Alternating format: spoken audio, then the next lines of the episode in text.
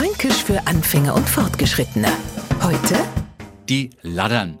Wie wir alle wissen, hängen die süßesten Früchte immer ganz oben, aber Gott sei Dank hat Ircher Zwan einmal ein kluger Kopf die Laddern erfunden. Wahrscheinlich, um sie Äpfel vom Baum zu holen oder bei seiner Angebeteten ins Zimmer im ersten Stock zu steigen.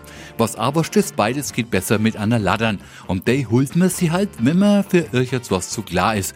Auf einer Laddern drome ist man schnell, drunten nur schneller, wenn man nicht vorsichtig Stüfler für Stüfler no krabbelt, also von der Laddern flecht. Ein Laddern ist also hilfreich, kann aber auch ganz schick gefährlich sei und wie do. Für den Neufranken mag das jetzt wie Teufelszeug klingen und er fragt sich, warum bitte wird das hier frei verkauft? Na, weil es sich bei der Laddern einfach um eine Leiter handelt. Fränkisch für Anfänger und Fortgeschrittene. Morgen früh eine neue Folge. Alle Folgen als Podcast unter radiof.de.